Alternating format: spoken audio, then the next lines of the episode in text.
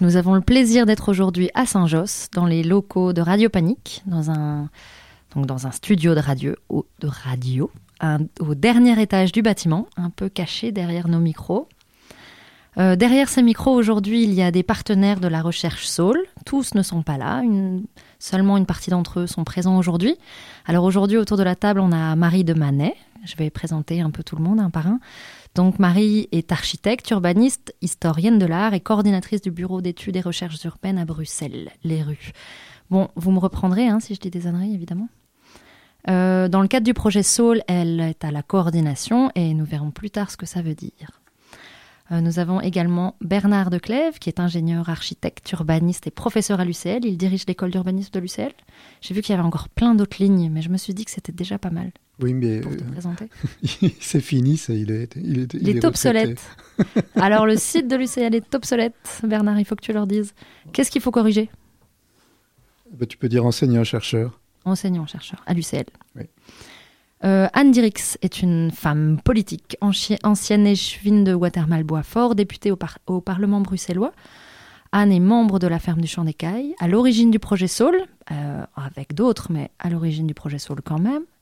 Et dans cette recherche, elle est une des trois représentantes de la ferme. Anne a envie de me corriger. Vas-y Anne, je ne suis pas une femme politique. En fait, j'ai fait de la politique pendant 20 ans, mais depuis 5-6 euh, ans, je suis redevenue une simple citoyenne. Très bien. Et je le revendique. Entendu, ça ne m'étonne pas de toi. Et nous avons également Colette Berriot. Dans ta vie professionnelle, tu étais psychologue, si je ne me trompe pas. Et aujourd'hui, tu es également, comme Anne, habitante de Guatermal-Boisfort, très impliquée dans le projet de la ferme du Champ des Cailles et également partenaire du projet Saul, représentante des membres de la ferme du Champ des Cailles. Et moi, pour me présenter, je suis Manon Claignan, je suis documentariste chargée de projets web documentaires pour l'agence Alter, qui est une agence de presse. Et j'ai réalisé le web documentaire Soul euh, pour cette, ce, travail, cette recherche, et j'anime aujourd'hui cette émission. Voilà, enfin, dans les partenaires, il y a les absents qui sont très importants. Il s'agit notamment de Roseline. Alors, je vais certainement écorcher des noms, je me suis entraînée avant, mais je suis vraiment capable de me tromper. Euh, de l'Étrange, euh, Cléa Sanson, Marilyn Hansens, Barbara, Barbara Gonzalez, Yori van der Eyden, Daphné Godfirnon, et pour, puis pour ceux qui ont été là aussi plutôt dans la recherche, qui, qui, qui sont plus présents aujourd'hui, mais qui ont été très actifs avant, il y a Jean Berrewartz, euh, Adèle Jacot et Laurence Lewal. Est-ce que j'ai mal dit? Est-ce que j'en oublie? Bien dit. Moi, je voudrais peut-être préciser que la société Logis est un des partenaires. Tout à fait. Représenté par Daphné Godfir. Oui, c'est ça. Je l'ai, je l'ai cité. Oui, oui. Mais c'est bien de le dire. Et d'autres euh, personnes ont également participé de leur administration. Et Madame Durand comme présidente. Parfait. Alors aujourd'hui, euh, après ces présentations, on va un peu euh, introduire le thème de cette, euh, de cette émission. On va parler de notre expérience, nous qui avons mené trois ans de recherche ensemble. Marie, d'ailleurs, toi qui as les rues, je sais que vous tenez les comptes. On a fait combien de réunions? Ouh, il vaut mieux pas le dire. à peu près une réunion par semaine sur trois ans. Bernard ça nous donne combien? Ça, ça fait 156. 156, Bernard est très fort. 52 fois 3. Donc, euh, voilà, pendant ces trois ans, on a passé des moments joyeux, on en a passé des plus difficiles, avec des incompréhensions, des désaccords et puis des fiertés partagées. Le but du jeu aujourd'hui, c'est de dévoiler les coulisses d'un travail qui est mené par des gens qui n'ont pas l'habitude de travailler ensemble, de prendre le temps de faire un retour sur cette expérience particulière. Ce qu'on voudrait aussi, c'est laisser un témoignage qui aidera éventuellement euh, les prochains et peut-être que ça leur fera gagner un tout petit peu de temps euh, une fois qu'ils commenceront. Est-ce que ça vous va comme programme? Est-ce que vous êtes prêts? Oui. Ouais donc, tout d'abord, je voudrais vous faire écouter un petit extrait sonore d'une interview qui a été euh, réalisée par Barbara en vacances il y a presque trois ans à la terrasse d'un café. Elle interviewe pendant quelques minutes son amie Pauline. Je n'ai pas le nom de famille de Pauline. Deniselle. Deniselle. Donc, pour resituer, Barbara, c'est Barbara Gonzalez qui fait partie de l'agence Alter et qui est aussi euh, une, euh, à l'origine du projet. Et Pauline, peut-être que je vais laisser Anne la présenter. Pauline, euh, elle faisait partie de la ferme du Champ des Cailles. Euh, et à deux, on a émis cette idée. Euh, on a émis cette idée au niveau de la ferme du Champ des Cailles à deux, puis euh, à trois avec Barbara. C'est là qu'est née l'idée de faire un projet qu'on expliquera par la suite. Parfait. Donc on va entendre non pas Barbara qui pose les questions, mais des petits morceaux de Pauline qui y répond. On peut mettre Mylène le premier extrait. Je crois que c'était en fin 2014, enfin au courant 2014, il y a eu un appel à projet euh, Innoviris pour euh, faire de la recherche sur, financer de la recherche sur des projets euh, qui permettent de, valoriser et de développer l'alimentation durable en région de Bruxelles-Capitale. Et donc pour moi, en fait, finalement, cette idée des terrains et des projets de construction, c'était un peu l'un des obstacles majeurs au développement de l'alimentation durable et de l'agriculture urbaine à Bruxelles. Et donc c'était essentiel de pouvoir euh, essayer de travailler sur, euh, sur ça, sur ce levier, enfin sur ce frein-là. Donc à l'époque, je crois que j'ai commencé à tester un peu l'idée du projet avec euh, différentes personnes au champ des cailles. Et puis bon, il y avait un petit peu du répondant et des gens, ouais, il y a moyen de peut-être de faire quelque chose. Et alors ce quelque chose, c'est donc ce qui s'appelle dans le jargon un co-create. Marie, est-ce que tu veux nous expliquer ce que c'est qu'un co-create? Merci Manon pour cette question piège qui lance un débat qui pourrait être interminable. Mais qui ne le en sera principe, la co-création devrait se comprendre de manière intuitive. Euh, ici, il s'agit d'un programme co-create qui a été lancé par Innoviris avec un objectif spécifique, c'est de faire travailler ensemble des institutions, des centres de recherche et des citoyens dans l'objet de construire un, produit commun, mais qu'il soit testé par les différents acteurs et euh, les différentes instances euh, qui pourraient en bénéficier. Juste, tu veux nous dire pour les gens qui ne savent pas qui est Innoviris?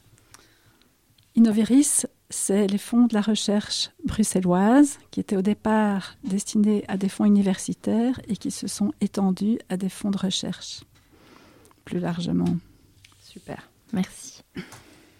Euh, Pauline, en écoutant cette interview que Barbara avait faite, disait aussi euh, l'ambition à l'origine, c'était pas de faire gagner l'agriculture ou les constructions, mais plutôt de poser des questions.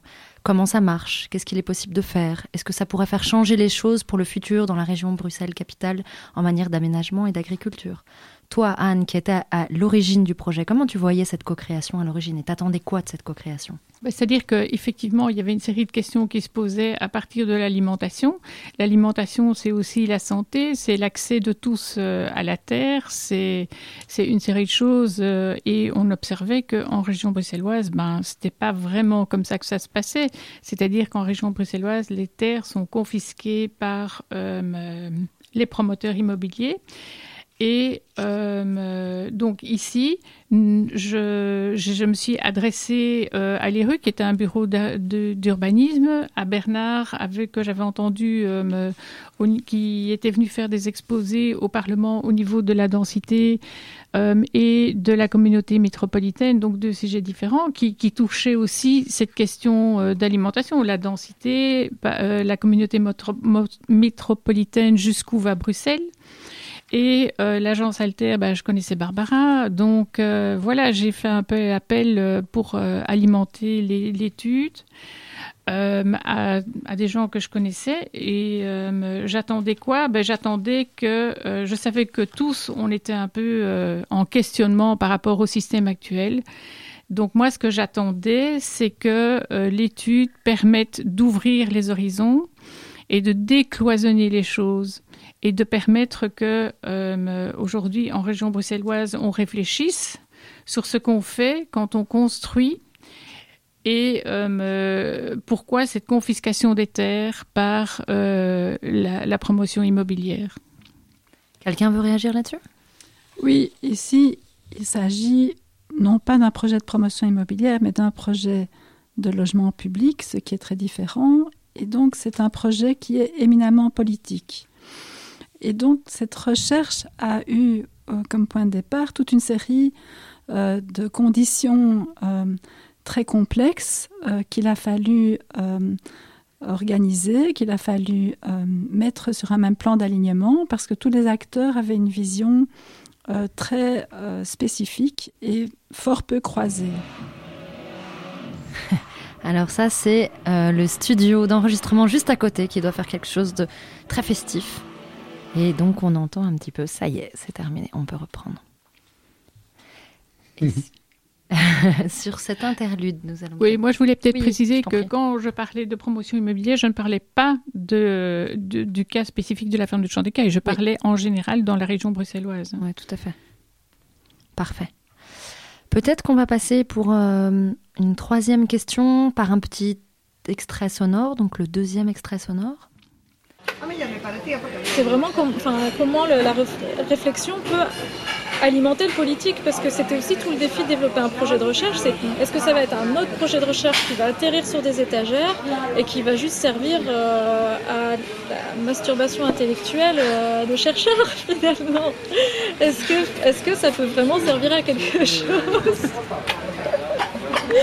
Est-ce que euh, on peut vraiment euh, construire un dialogue entre des gens qui sont sur le terrain, qui ont les mains dans la terre, ou qui bénéficient, qui, vont chercher leurs légumes là, ou les gens qui cultivent, euh, entre les, personnes qui réfléchissent plus dans leur bureau, et puis les politiques qui vont ensuite développer les, politiques d'aménagement urbain de la ville. Donc c'est vraiment un croisement entre différents champs. moi, je trouve ça hyper intéressant. Alors là, d'une façon un petit peu abrupte, Pauline, euh, en fait, parle de la recherche-action et parle du fait que de modifier par là la, posture du chercheur académique euh, en étant vraiment avec deux objectifs, à la fois la production de la connaissance et un changement dans la réalité par l'action. Mais euh, voilà, Bernard, toi qui es chercheur, qu'est-ce que tu penses de l'intérêt de faire des co-créés du point de vue du chercheur? Est-ce que ici, dans ce cas de figure, tu as eu l'impression de travailler différemment des autres fois ou pas? Et éventuellement peut-être de resituer un tout petit peu ce qu'est la recherche-action pour... Euh, Mais c'est clair que le, c'est ça qui nous a attirés. Euh, et qui nous a fait répondre à l'invitation, c'était à, partir d'une question qui était posée d'abord tout à fait différemment de la manière dont les questions sont généralement posées, euh, parce qu'elle était posée par un groupe qui était en train de faire une expérience euh, sur le terrain et puis qui rencontrait euh, une opposition avec un contexte et un plan régional d'intérêt commun. Donc c'est une problématique très intéressante, à haut valeur politique, comme disait Marie tout à l'heure. Et puis c'était et donc ça mettait les chercheurs au défi de faire autrement leur recherche. Et c'est vrai que bon, c'est un peu la proposition de la recherche-action en général, hein, qui oppose euh, une vision de la recherche, euh, je dirais experte, avec des chercheurs qui sont sur le, qui prennent le point de vue de, Sirius, et, puis d'autres qui sont un peu les, les chercheurs qui, qui, accompagnent des dynamiques. Alors, je pense qu'une des caractéristique principale euh, de la deuxième recherche, enfin de, la recherche-action, c'est que c'est une recherche qui très souvent se construit euh, en marchant. Et euh, la première étape de cette... et en fait, on ne sait pas bien, il n'y a pas une question, le document de projet a bien une question, mais cette question doit être reconstruite dans un assemblage qui est, dans ce cas-ci, particulièrement hétéroclite et multiple. Euh, et c'est un, assemblage qui comprend à la fois euh, des chercheurs hétéroclites, mais aussi euh, donc des profils vraiment très différents. Le, chercheur académique, l'association qui, l'association qui se met à faire de la recherche, et donc, ce n'est pas seulement l'objet euh, euh, qu'on observe tous, mais qui devient protagoniste. On va parler un petit peu après de ça. Voilà. Et donc, euh, faire en marchant. Et puis alors, ce que je pense très important, ce qu'on a expérimenté, moi, ce que j'ai l'impression d'avoir appris dans cette expérience-là, c'est que c'est un cycle évolutif qui a plusieurs euh, étapes. On a mis tout de même pas mal de temps à définir les objectifs, euh, les hypothèses sur lesquelles on pouvait euh, organiser une, recherche de, données avec des modalités participatives, etc., avec des rôles. le rôle de coordination de, l'ERU n'est pas le même que, votre rôle alter, ou je crois que le rôle que nous avons eu et que la ferme a eu pour notre part, donc, je crois qu'on a, on a participé de deux manières, un peu comme observateur participant. On a été plus ou moins fidèlement euh, aux différentes activités. Et, et, euh, et puis on a, euh, on a échangé à partir effectivement d'un langage, avec un langage et à partir de références qui ne sont pas les mêmes que celles des fermiers sur le champ ou que, ou que celles d'un bureau d'urbanisme qui coordonne ou, ou de communicateurs. Donc je crois que c'est un peu la tour de Babel, notre affaire. Et je pense qu'une des difficultés, c'est que cette tour de Babel euh, s'est assemblée alors que la philosophie, c'était euh, un peu la, philosophie du commun qui, est, qui anime celui de la ferme du Champ des Cailles, c'est-à-dire de se regrouper sur, euh, sur un objectif qui, que, qui était justement cette question de, de la transition écologique à travers la pratique de l'alimentation et, et, du, et du jardinage. Alors, mais au moment de l'interprétation, on, voit et on est dans cette étape-là maintenant. Euh, euh, on, a, on accueillit ensemble des résultats, les fameux ingrédients de la symbiose. Euh, on les a tous sur la table et, on est en train en fait de les, de les triturer un peu chacun à sa sauce. Bah, vous en faisant le film, et euh, chacun des acteurs en, en, faisant, prenant en charge finalement un des carnets qui seront les, les résultats euh, matériels de la recherche. Voilà. Et la recherche-action, euh, je pense, suit souvent ça. C'est qu'il y a un moment où les chercheurs sont un peu comme des poissons volants. Ils sont dans, dans l'eau, dans la, ils nagent avec tout le monde, et puis il y a des moments où, où chacun prend un peu de la hauteur. Et on, arrive maintenant, euh, d'ici la fin du mois, à la production des, résultats. Et la dernière étape d'une recherche-action, c'est euh, le partage, l'utilisation euh, des résultats. Je pense que cette émission fait partie de, ça et qu'il y aura certainement des débats ultérieurs liés à l'histoire du chant et qui vont se passer alors même que le temps de la recherche sera terminé. Donc euh, voilà ce que. Merci Bernard. On va revenir peut-être un, tout petit peu euh, euh, en avant dans l'histoire, en arrière dans l'histoire, dans l'histoire plutôt.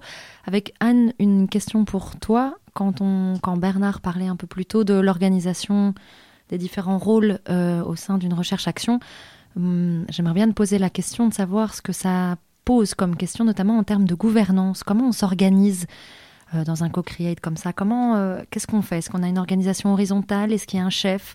Comment on fait pour trancher? Comment on prend des décisions? Anne, tu veux nous raconter comment ça s'est passé? Eh ben, euh, je pense que ça s'est au début, c'était très très difficile parce que on se retrouvait sans méthode de gestion des, des, réunions, je veux dire, sans méthode de gestion de réunion. Donc tout le monde donnait son avis. Chacun, on est quand même tous des personnalités un peu fortes, dirons-nous. Chacun donnait son avis, chacun voulait faire entendre sa voix. Bon, finalement, euh, je pense que on a travaillé au consensus, c'est-à-dire que, ben, est-ce que je peux vivre avec, en étant soucieux de ne pas porter préjudice au projet de la ferme du Champ des Cailles, qui est le Living Lab. Et donc, euh, c'était vraiment, en même temps, c'est un apprentissage extrêmement riche parce que euh, ça demande quand même une discipline et un respect de chacun euh, dans, les réunions qui ont été nombreuses. Il faut dire que non seulement on avait des réunions euh, entre nous, mais il y avait aussi euh, toutes les modalités participatives qu'on a initiées au niveau des citoyens, des associations, des administrations. Donc on a fait des rencontres individuelles, mais aussi des rencontres collectives en invitant les citoyens, les associations, les administrations à des ateliers où euh, ben, chaque fois c'était quand même euh, euh, des discussions assez ouvertes où nous ne voulions pas donner notre avis, mais on était plutôt là pour écouter. Alors, tu me demandes si il y a euh, un chef? Ben non, il n'y a pas de chef. Il y a le bureau IRU qui fait la coordination, c'est-à-dire que c'est lui qui convoque les les réunions, qui fait les PV et tout ça. Mais euh, je pense que, en tout cas pour moi, ça ne leur donne pas de statut spécial et je pense qu'ils n'ont jamais revendiqué non plus euh, de statut spécial. Voilà, et euh, ben, je pense que... Ah, tu as répondu à toutes mes questions. Voilà. C'était parfait, ça me permet de rebondir sur Marie. Et justement, toi, en tant que coordinatrice du projet, je pense qu'il y a des choses qu'on, dont on doit ne pas avoir conscience parce qu'on n'était pas à ta place. Et donc, par exemple, qu'est-ce que hum, tu penses qu'il serait bon de donner comme conseil à un futur co-create du point de vue de la gouvernance? Ici, ce que je voulais d'abord dire, c'est que la question du temps a été particulièrement importante et déjà pour le démarrage du projet, entre la première formulation et la présentation euh, du premier programme à Innoviris, il a fallu deux ans pour convaincre et aligner les acteurs et que pour ça, il fallait vraiment y croire. Et donc, euh, la première chose, c'était croire dans son projet et aller jusqu'au bout. Et c'était un peu euh, le combat de Jeanne d'Arc avec euh, différentes réunions. Quel exemple oui, oui, oui. Il a fallu convaincre. Si tu te rappelles, Bernard, moi j'ai été deux fois euh, au CA du logis. Euh, on est allé une fois ensemble, on est sorti de là en s'interrogeant sur la manière dont on avait été perçu. Je suis retournée une deuxième fois. il a fallu convaincre aussi la SLRB, il a fallu convaincre la commune. On avait des réponses euh, du bout des doigts à chaque fois, donc c'était extrêmement peu euh, solide. Et à ce moment-là, il y a Alter qui nous a répondu bon, on abandonne. La femme du champ d'écaille nous a dit nous, on est retiré jusqu'à ce que tous les curseurs soient verts. Et donc, il a fallu convaincre, convaincre, convaincre. Et donc, ça a mis deux ans. Et donc, je pense que le premier conseil, c'est effectivement la persévérance pour un projet qui n'était pas du tout évident à lancer au départ justement pour son caractère euh, éminemment politique. Et la deuxième chose, mais Bernard en a parlé, euh, Anne en a parlé, c'est de rester ouvert. Et donc on n'a pas voulu faire euh, une coordination dure et trop orientée, mais laisser les choses émerger, pas imposer nos vues. Nous, on n'allait pas faire nos propres recherches et conclusions sans avoir laisser monter tout ce qui venait du terrain. Donc euh, ça, ça a été la deuxième chose, mais ça prend beaucoup de temps aussi. Oui, Anne, tu veux dire quelque chose? Oui, je voudrais rajouter qu'effectivement, Marie l'a dit, euh, la difficulté de notre sujet euh, de recherche, c'est que c'était un, sujet hautement politique et qui mettait quand même euh, beaucoup de choses euh, en route. Et de là, effectivement, euh, la ferme du Champ d'Écaille avait décidé de ne pas, avait dit un oui de principe pour, pour lancer la recherche. Mais ceux qui, c'est-à-dire qu'à l'époque, il y a beaucoup de gens dans la ferme qui craignaient que cette recherche. On va y venir, Anne. D'accord. Attends, que cette recherche euh, n'active les, les, les travaux, les, les, constructions. Et donc, euh, effectivement, on a dû, comme a dit Marie, attendre que le logis se décide. Mais le logis avait les mêmes craintes. Donc, effectivement, c'est un peu compliqué tout ça. Hmm. Juste, Marie, tu dis que pour ce projet, euh, il fallait beaucoup de persévérance, il fallait y croire, il fallait croire dans ce projet. Qu'est-ce qui a fait que vous avez cru, vous, aller très fort à ce projet?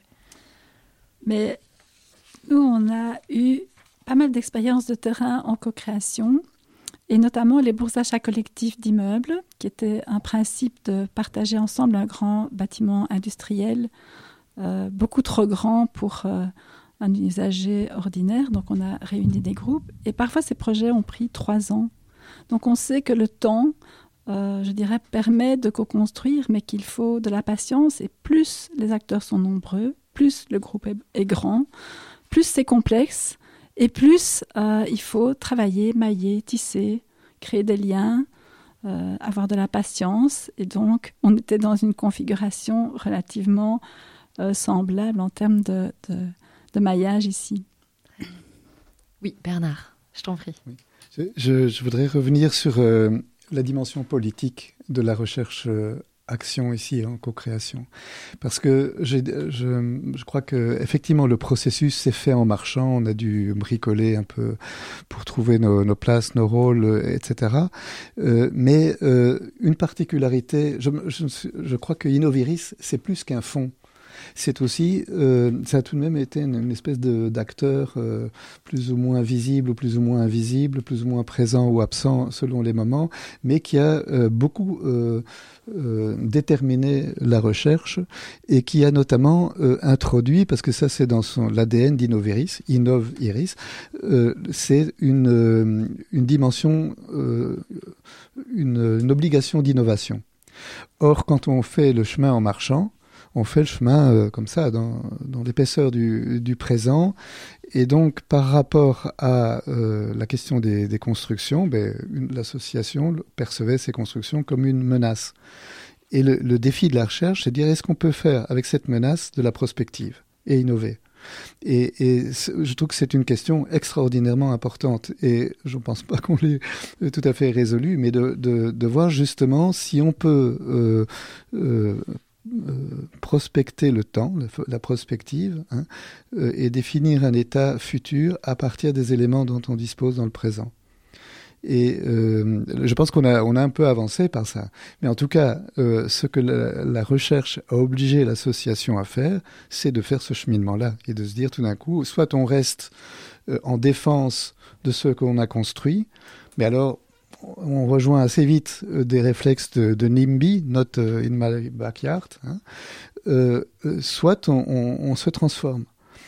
Et, donc moi, ce que ça m'a appris, en tout cas, c'est la capacité d'un commun urbain comme ça, parce que tous les communs urbains, en fait, sont soumis à la même à la même obligation d'innover, parce qu'ils arrivent dans un système de règles, de, lois, de règlements euh, qui ne sont pas prêts pour leurs propositions. Et euh, la ferme du Champ d'Écaille a occupé un terrain euh, de manière temporaire. Elle a bien une convention d'occupation temporaire, mais elle, elle, perturbe un peu le régime de propriété sur lequel se base l'économie de la production du logement à, à, Bruxelles. Et d'ailleurs, l'épée de Damoclès qu'on nous a fait qu'on nous a brandi sous la tête, c'est le fameux acte de cession du terrain qui dit que si mm. on ne construit pas, mais on ne dit pas quoi euh, exactement, euh, ni quand, euh, ni combien, ben, le, terrain va être retiré. Mm. Donc déjà, historiquement, la ferme est dans une situation où elle est obligée d'innover, de proposer des trucs inhabituels parce que c'est sa, sa, condition historique, à mon avis. Innoviris en rajoute une couche. Et je pense que le projet, euh, le projet du jardin en soi aussi est une, un jardin, ça, ça, se réinvente en permanence. Et je crois que ça, c'est un des atouts principaux du, de l'association. Mais cette dimension d'innovation est importante. Colette voudrait ajouter quelque chose. On parle des, des débuts? Euh, ce qu'il y avait aussi au début, c'est que je pense qu'il y avait des, craintes de part et d'autre d'être phagocyté. Est-ce que tu me permets, Colette, de passer un petit extrait sonore et c'est toi qui vas rebondir juste derrière et je pense que ça va te faire une bonne introduction. Tu es d'accord? D'accord. Si jamais je me suis trompée, que ça va pas dans ton sens, tu pourras reprendre ton idée, bien sûr. Milan, tu veux bien? Merci. En fait, je me souviens, je pense que la toute première fois que l'idée a germé euh, dans ma tête, c'était que j'étais à une conférence euh, au centre culturel Jacques Franck euh, où, des potagistes bah, du, potager Ernotte venaient un peu témoigner de leur expérience de lutte entre guillemets pour préserver les jardins face à un projet de construction. Et c'est à ce moment-là, je pense que m'est venue l'idée, mais pourquoi il y a toujours ces conflits entre, euh, au final, les potagers et les logements Et est-ce qu'il n'y a pas moyen à chaque, d'arriver à concilier les deux quoi, Parce que finalement, il y a beaucoup de projets de potagers qui sont très importants pour la cohésion sociale à Bruxelles. Et puis, euh, c'est souvent sur des terrains bah, d'occupation, enfin, dans des bails d'occupation précaires, sur des terrains qui, à, terme, sont destinés à du logement. Donc finalement, c'est quelque part, à chaque fois, on, efface euh, d'un revers de main euh, tout ce qui a été fait au niveau social et au niveau de valorisation d'un espace pour, bam, imposer de manière assez violente des projets de, logement. Donc euh, voilà, je me suis dit, est-ce qu'il n'y a pas moyen de créer une sorte de dialogue entre bah, des, potagistes ou des gens qui sont plus orientés agriculture urbaine, etc. Et de, l'autre côté, plus des urbanistes ou des architectes. Quoi. C'est deux mondes qui a priori paraissent s'opposer, mais est-ce qu'il n'y a pas moyen de créer un dialogue? Donc c'était un peu ça l'idée. Excuse-moi Colette, en fait c'est le prochain extrait qui va parler de ça, de ce, que, ce, dont tu veux parler. Tu veux bien qu'on l'aborde après? Oui, d'accord, d'accord. Et donc celui-là, il était aussi pour toi, mais il abordait quelque chose qui, qui, qui te tenait à cœur. Euh, qui était euh, le fait, donc voilà, ce dont parle Pauline, c'était de rassembler des gens qui n'ont pas l'habitude de travailler ensemble. Donc, on l'a fait, on vient de le vivre pendant trois ans, et je voulais t'entendre sur ce que ça signifiait de travailler avec des méthodes différentes, des concepts différents, du vocabulaire différent, et peut-être, euh, voilà, comment on dépasse le cloisonnement disciplinaire, ou est-ce qu'on n'y arrive pas, je ne sais pas, mais en tout cas, voilà. je voudrais commencer par dire que c'est vrai que moi je suis restée toujours un petit peu plus en retrait que les autres parce que je suis arrivée un an euh, après le début. Donc je suis pas arrivée euh, tout à fait au début. Et euh, donc voilà, ça m'a permis de sentir peut-être, enfin voilà, j'étais venir peut-être avec ma ma culture de, de psy à être attentive et, à sentir comme ça ce qu'il y avait à la fois d'extraordinaire et de de, oui, d'extraordinaire dans ce défi de faire coexister ensemble. Je te regarde, Colette. Il y a Anne qui m'écrit quelque chose en même temps. Sur un morceau de papier, je suis censée lire. Et j'ai lu. Ah, ça me et perturbe. Colette, je comprends très bien. Je suis désolée, je suis tout à toi. Et donc, euh, voilà, attends, je, vais essayer de rassembler les idées. Mais, euh, mais ça rejoint ce que je voulais dire tantôt, c'est que quand même au début, euh, si je me replonge dans ces réunions quand nous étions au Champ des et quand sont venus euh, Bernard et Marie qui représentaient Saul, euh, donc on était parti de cette méfiance parce qu'on se disait que si on se décrispait du problème de défendre notre projet, on risquait d'être phagocyté par ceux qui voulaient construire, surtout que c'était une urbaniste et un, et un architecte. Donc, et puis, en fait, ce que tu disais, Marie, tout à l'heure, de cette expérience que tu avais que tu avais déjà vécu ce genre de, choses, on a senti, ça, a apporté qu'on a un apaisement parce qu'ils sont venus avec une vision beaucoup plus en hauteur et donc nous ont parlé de ce qui se passait ailleurs, ailleurs en Belgique, ailleurs à l'international, ailleurs dans le monde, et que euh, ça, a allégé les choses parce qu'on a compris qu'on était dans un mouvement beaucoup plus vaste que simplement euh, le, projet Bois-Fortois. Et, euh, et, donc, voilà comment les choses se sont mises à couler un peu mieux. Et puis, quand j'ai commencé à participer aux réunions, c'est vrai que bah, oui, euh, on vient d'horizons tellement différents, ces, ces, euh, ces partenaires, qu'on a des référents, des cadres de référence différents, des vocabulaires différents, des concepts différents, des, euh, des timings différents et que euh, la tentation est grande de vouloir imposer la sienne. Enfin, c'est presque naturel de dire enfin euh, il n'y arrive pas celui-là. Enfin, et donc il y a parfois eu des tensions parce que bon, à la fois il fallait travailler et donc on avait l'impression que à devoir faire tout, faire tout l'effort, tout le chemin pour, pour euh, rencontrer l'autre, ça nous faisait perdre du temps, enfin, ou ça leur faisait perdre du temps. Donc, ça, je trouve que c'est une réelle difficulté. Euh, et euh, alors, voilà, comme je suis arrivée, comme je le disais, à l'année 2 du projet, peut-être je n'ai pas, mais peut-être qu'on aurait pu mieux profiter des, des coachings qui nous, qui nous était proposé, parce que je trouve que là, il y a vraiment un apprentissage à faire. Euh, c'est tellement euh, inhabituel de faire ça, parce qu'il faut vraiment... Euh, on, on, est mis en demeure de produire une pensée commune. Mmh. Mais c'est extrêmement exigeant, ça, de, de, faire tout ce chemin. Et euh, en tout cas, moi, ce qui me concerne, je trouve que c'est une richesse inouïe parce qu'on est, on a été obligé de sortir de nos cadres et de sortir de nos mots et de, et de créer des, des, concepts. Euh, d'ancrer pour rencontrer l'autre. Et euh, voilà, donc à la fois c'est tout à fait passionnant, mais c'est euh, très exigeant au niveau euh, psychologique. quoi. Je me souviens, la première année, on, se disait, on n'était pas d'accord sur le mot, les mots, on voyait bien qu'on ne se rencontrait pas, on ne se retrouvait pas.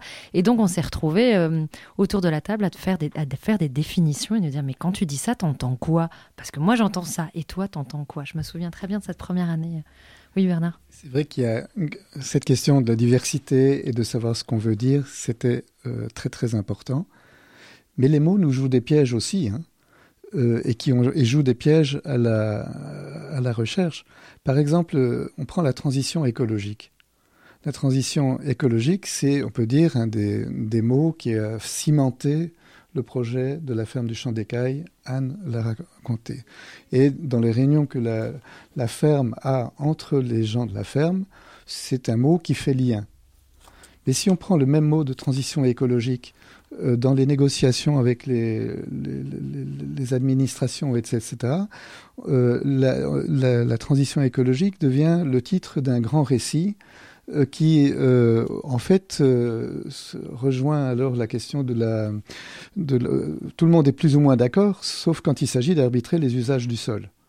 Et, on est tout de même à Bruxelles avec cette question. Euh, on sait que on a une ville en croissance démographique, c'est une ville dense, euh, et la question que pose, euh, je crois, Saul, c'est est-il possible de construire une ville dense en s'appuyant sur les structures écologiques sur, et, et sans sacrifier euh, des pratiques d'alimentation durable, etc.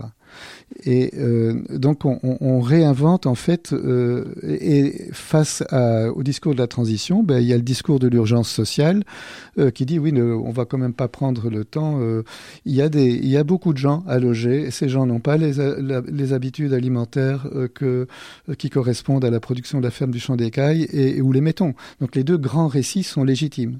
Et donc le même mot à ce niveau-là est en fait euh, divise et, génère des conflits. On l'a bien vu dans l'expérience euh, au niveau du quartier, au niveau euh, avec les administrations. Et donc, euh, trouver les mots de la symbiose, c'est effectivement un défi extraordinaire. Et ça, tient à nos différences, mais ça ne tient pas qu'à ça. Mmh, tout à fait. Est-ce que c'est la recherche du futur, le co-create, Bernard? C'est-à-dire par là ah. le, le, décloisonnement entre les citoyens, le monde académique, l'associatif, euh, le monde industriel. Enfin, est-ce que... Ah, moi j'espère que oui. Euh, mais je, je, suis probablement dans un dans un camp assez minoritaire parce que ce, euh, mais je, je, pense que face justement à, à, la question, par exemple, du défi climatique, c'est sûr qu'il y a une manière d'aborder euh, toute une série d'études de, la transition écologique et du défi climatique qui sont plutôt des, euh, défis dont les, qui posent sur les, les questions du climat, euh, des enjeux planétaires.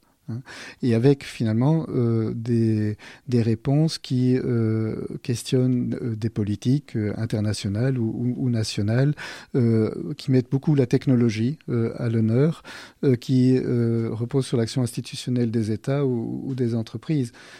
Et je pense qu'il y a un deuxième courant, et le champ d'écaille et le cas Bois-Fortois s'inscrit dans un deuxième courant qui est justement la réinvention du quotidien et la, prise d'initiative euh, alternative.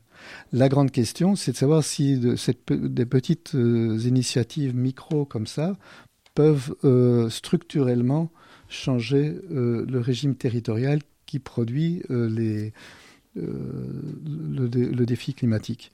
Mais moi, je suis convaincu qu'il euh, y a justement, à travers l'expérience de, euh, de Saul, et, et donc une autre manière de, de faire de la recherche qui permet de, à la fois de porter la voix de ces expériences et de la démultiplier, et, euh, et de trouver des pistes d'innovation.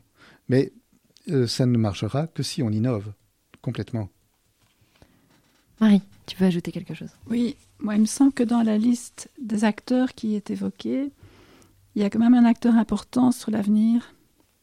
C'est le monde de la finance et des grandes entreprises. Ici, on est un peu dans un milieu idéal rêvé euh, avec les gens qui sont proches et visibles. Et quand on met euh, les citoyens, le monde académique, l'associatif, ça fonctionne bien, on est proche, on se voit, on se connaît, on ne parle pas le même langage, mais on peut s'aligner sur certains projets. Mais si vous ajoutez sur des valeurs communes, sur... les banques, les multinationales, on n'est plus du tout dans la même chose. Or, qui nous dirige aujourd'hui? Anne, tu veux me sauver de cette réponse? Bah, je ne sais pas. Moi, j'ai vu euh, un documentaire sur Arte euh, sur la question du logement, entre autres à Londres, où finalement les tours que l'on prévoit de construire à Bruxelles aussi sont rachetées par des fonds d'investissement donc, ces tours soient occupées ou non, peu leur importe puisque c'est un investissement. C'est comme quand on achète de la terre que l'on laisse n'importe comment et voilà. Et donc effectivement, je trouve que le rachat de la terre par des fonds d'investissement, le rachat des logements des gens par le fonds d'investissement, euh, c'est vraiment une question euh, absolument, euh, je ne sais même pas la qualifier, c'est terrifiant, je trouve, c'est terrifiant pour le, le, futur de nos sociétés. Oui.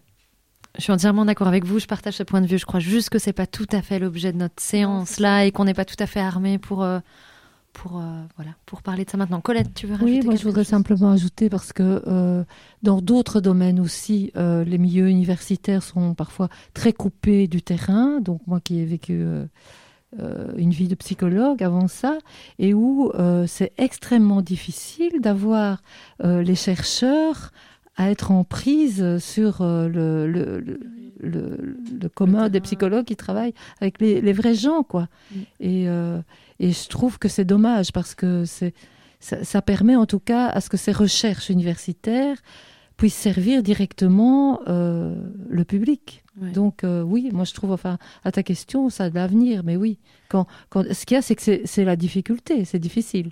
Donc euh, c'est pour ça qu'il y a peu de gens qui s'y collent, mais quand, ça se fait, c'est, formidable. En même temps, quand on a des commanditaires comme Innoviris, c'est quand même des, structures de poids normalement, qui sont quand même des, certains contre-pouvoirs, ou en tout cas qu'il y a un, pouvoir d'action normalement qui permette que ces recherches ne soient pas juste oubliées. Mais alors là, il faut. mais justement, mais donc le On espère que notre, travail sert à quelque chose, quoi. Mais le défi qui est qui nous est euh, devant lequel on est, c'est que justement, une fois remis les résultats de la recherche, il faut que euh, ça produise de la transformation euh, sociale.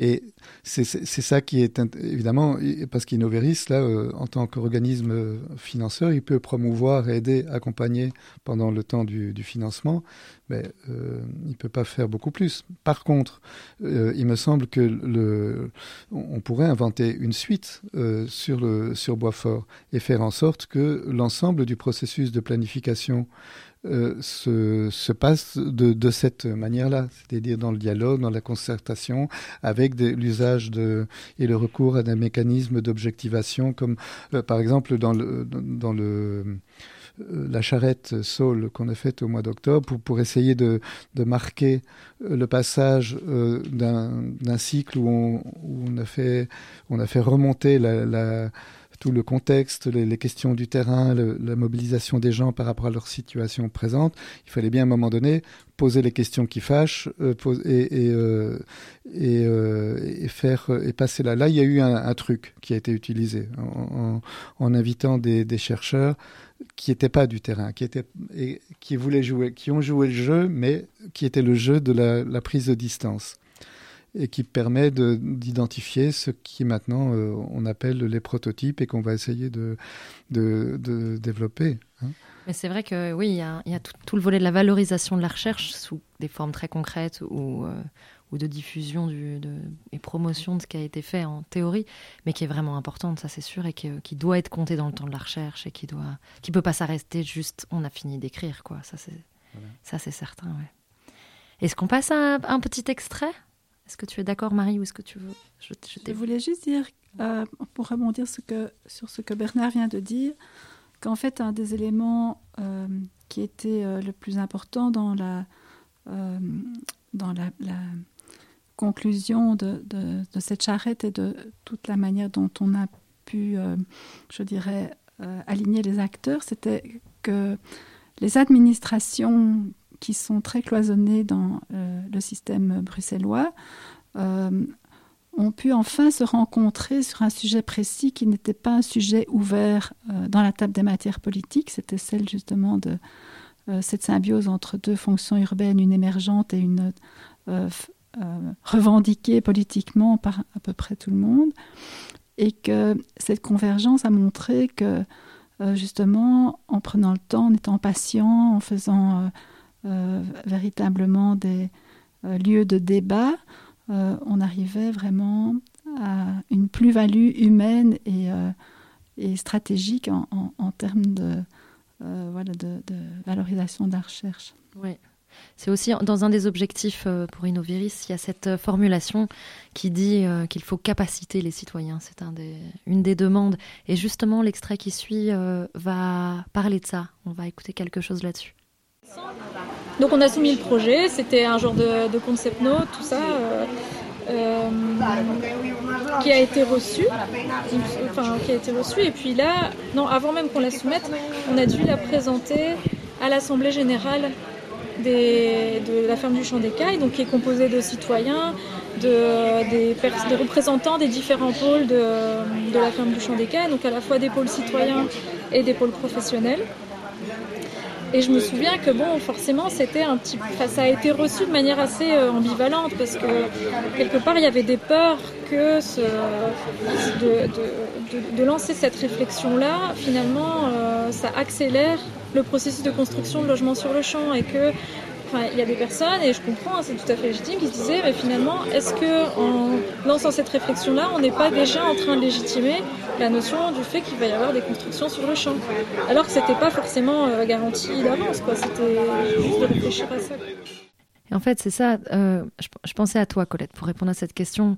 Que dans ce projet, en tant que citoyenne, est-ce que tu penses que ce co-créer, justement, permet une réelle capacitation du, citoyen? C'est-à-dire, est-ce que ça lui donne les moyens d'argumenter? Est-ce que le bénéfice est direct pour les personnes concernées? Est-ce que Saul a permis ça? Ou est-ce qu'au contraire, comme Pauline euh, euh, raconte dans le passé quand elle est allée présenter le projet, est-ce que finalement, ça n'a fait qu'accélérer le processus de construction dont parle Pauline?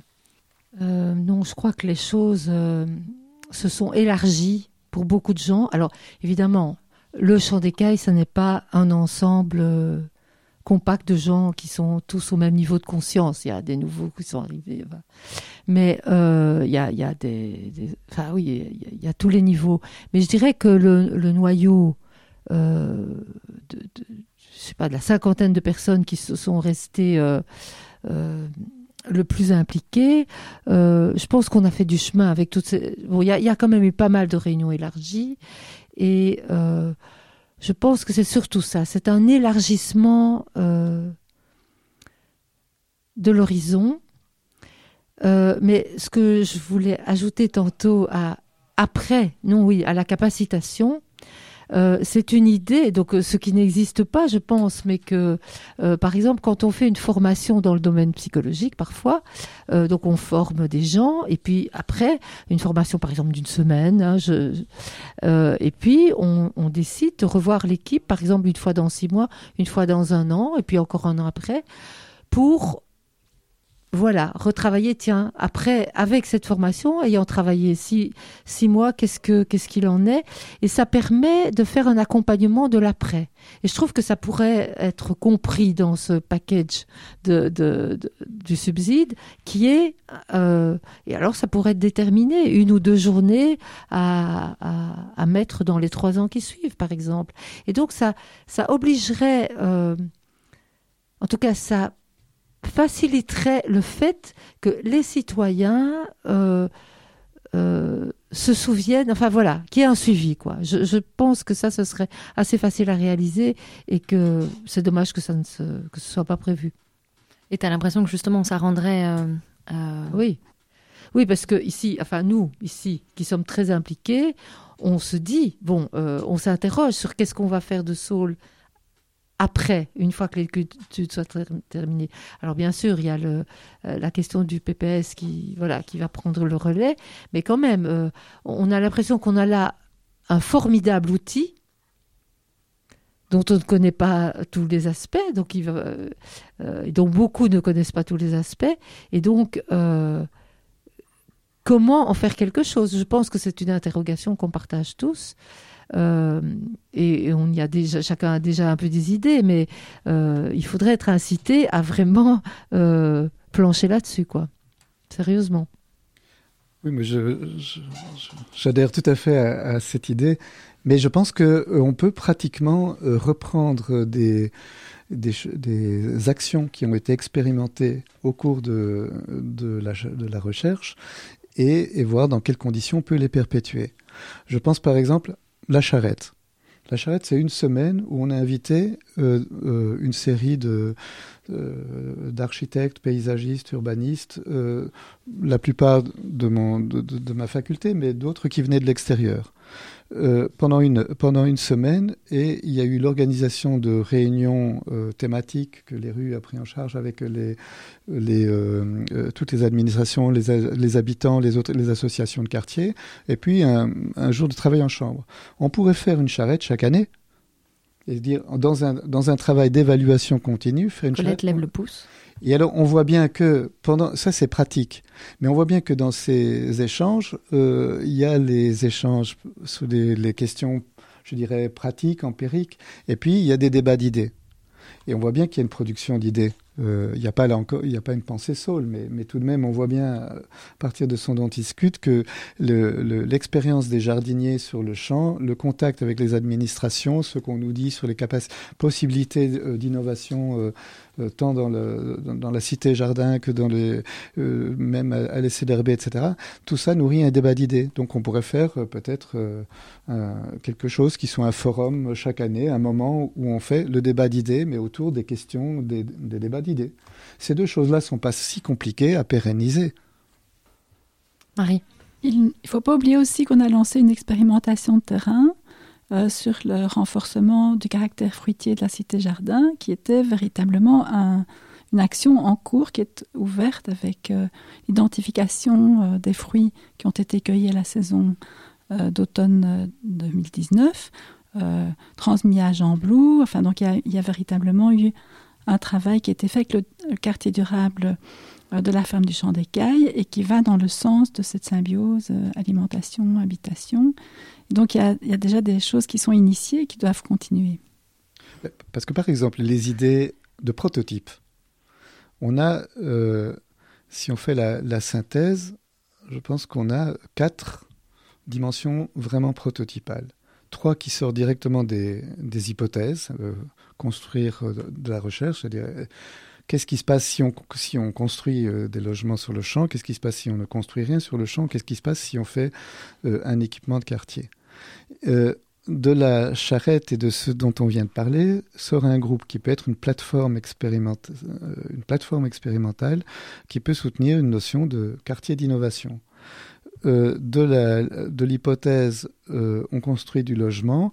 Le débat avec euh, la SLRB, avec la Cité Jardin, le logis floréal, et fait ressortir donc une figure prototypale qui pourrait être des, logements mixtes comprenant à la fois des gens qui sont sur la, les listes d'attente du, logement social et des personnes plus âgées qui sont locataires du logis floréal, mais qui si elles émigrent dans des nouveaux logements plus petits pourrait libérer des grands logements. Et donc finalement, euh, avec un minimum de logements, on peut avoir un effet sur la densification euh, relativement, un effet levier relativement important.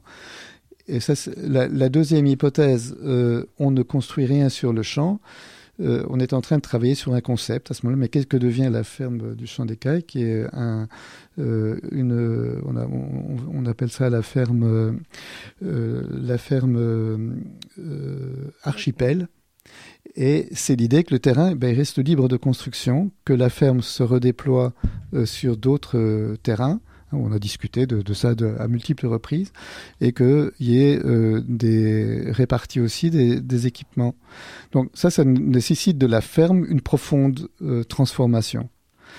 une autre version de la ferme équipement, qui est la troisième hypothèse, c'est au contraire de faire sur le champ, on construit, mais un bâtiment ferme dans lequel euh, on range les locaux techniques de la ferme et puis des, euh, locaux pour accueillir euh, des activités du quartier et où il y a du logement qui est plutôt soit le scénario dont j'ai parlé tout à l'heure, des, des, unités de voisinage coopératives et intergénérationnelles, soit des logements de fonction. Donc on a des prototypes. Et ça pourrait être. Euh, euh, évidemment, il faut un peu euh, négocier pour, pour que ça se, ça se passe, mais on a une plateforme, on a des prototypes et il y, a, y a tout de même des alliés, donc il y, a, il y, a, moyen de continuer. Merci Bernard. Il y a aussi la question du, du travail de la ferme qui crée de l'emploi. Et donc, on a véritablement un quartier avec un emploi non délocalisable qui est aussi une forme intéressante. Tout le monde est en plein moment de rédaction et alors les idées qui fusent et les, et les propositions. Euh, en tout cas, on voit bien là que c'est des propositions qui émergent bien du terrain. Et moi, je voulais te poser une petite question, Anne, par rapport à ça.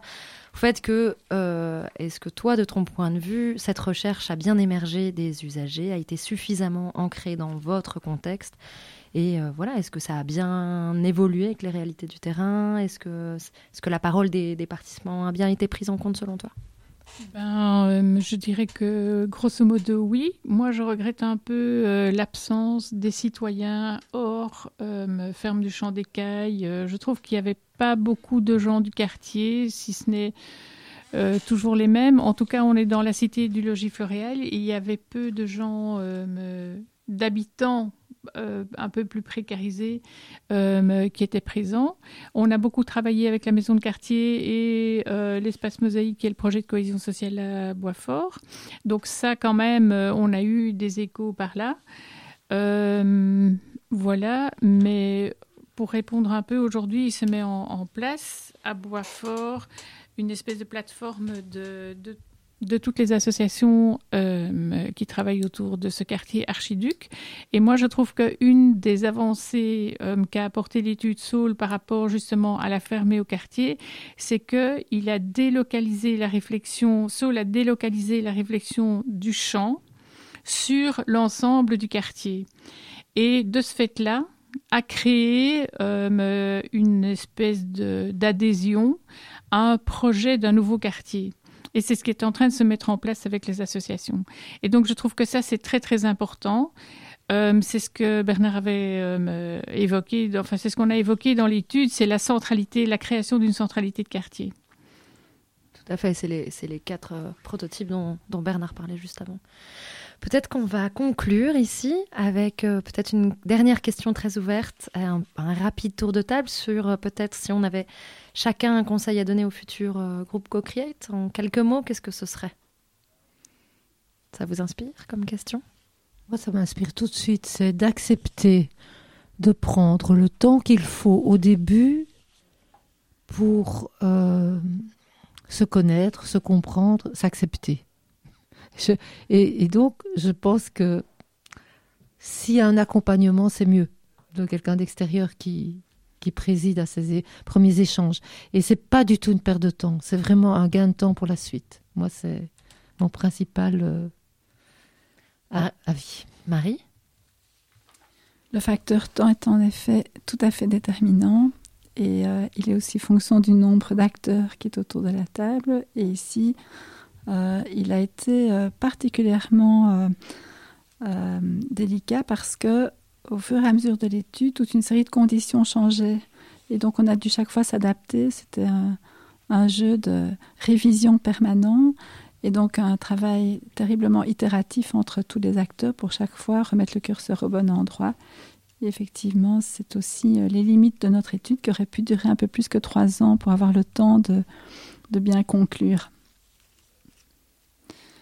Ben moi, je dirais la même chose que Colette, mais avec en plus, euh, il me semblait, moi, qu'au départ, euh, Innoviris euh, proposait un groupe d'appui qui était venu nous voir plusieurs fois pour nous aider dans le travail et en tout cas le démarrage, et que ce groupe de travail n'a pas été d'une efficacité redoutable. On peut même dire qu'après deux réunions, ils étaient absents.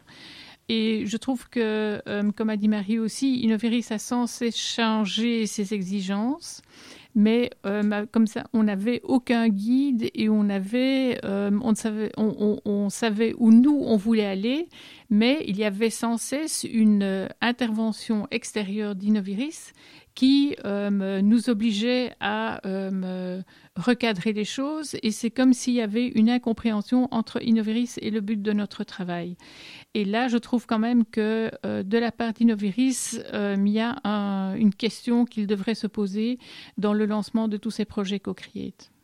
Si je peux me permettre juste le centre d'appui, par contre, ils organisaient des ateliers assez fréquemment auxquels on, nous, on pouvait aller et qui étaient bien. on a été, c'était des ateliers intéressants, oui, mm. mais je trouve qu'au début, quand euh, on lance le projet, moi je ne parle pas De, des trucs en cours, mm, mm. je parle du début. On nous dit, voilà, euh, il faut euh, une université, un bureau d'études, une agence de communication et un living lab. Donc un, acteur autour duquel on fait l'expérience parce que c'est lui qui agit sur le terrain. Bon, c'est bien, mais je veux dire, il faut préciser ça. Mm. Et il ne faut pas attendre euh, trois mois qu'on ait euh, rentré un premier rapport pour nous dire ah, bah, c'est pas du tout ce qu'on veut, vous ne parlez pas de ceci, vous ne parlez pas de cela. Non. Ou bien, euh, il y a, alors ils font de la guidance pendant les six premiers mois. Mais bon, là, il y a, je trouve que là, il y a un problème. Mm. Oui, je pense que le problème vient aussi du fait qu'on est tout de même dans un, dans un organisme institutionnel qui, pour le coup, euh, a innové sur l'organisation du financement de, de, la recherche et donc est sorti de la, de la euh, procédure classique où on fixe un thème, une question et, et on doit répondre et on a déjà euh, une pré-science des résultats qu'on veut obtenir. Euh, ici, euh, co-create, c'est comme je disais tout à l'heure, l'invitation à, chercher euh, sur la route en marchant et se doter du dispositif capable de, se regarder, de s'évaluer en même temps qu'on produit de la recherche. Je pense que c'est très différent dans, le, dans notre champ de, l'urbain ou dans le champ des domaines plus technologiques, etc. Mais je pense comme Marie que dans notre champ, ce que je recommanderais, c'est de, faire des financements de 5 ans. J'avais réfléchi en, trois minutes à ce, que, ce qui me semblait intéressant à, transmettre aux autres. C'était des aspects beaucoup plus pratico-pratiques. Je me disais, il faut que les partenaires travaillent les mêmes jours.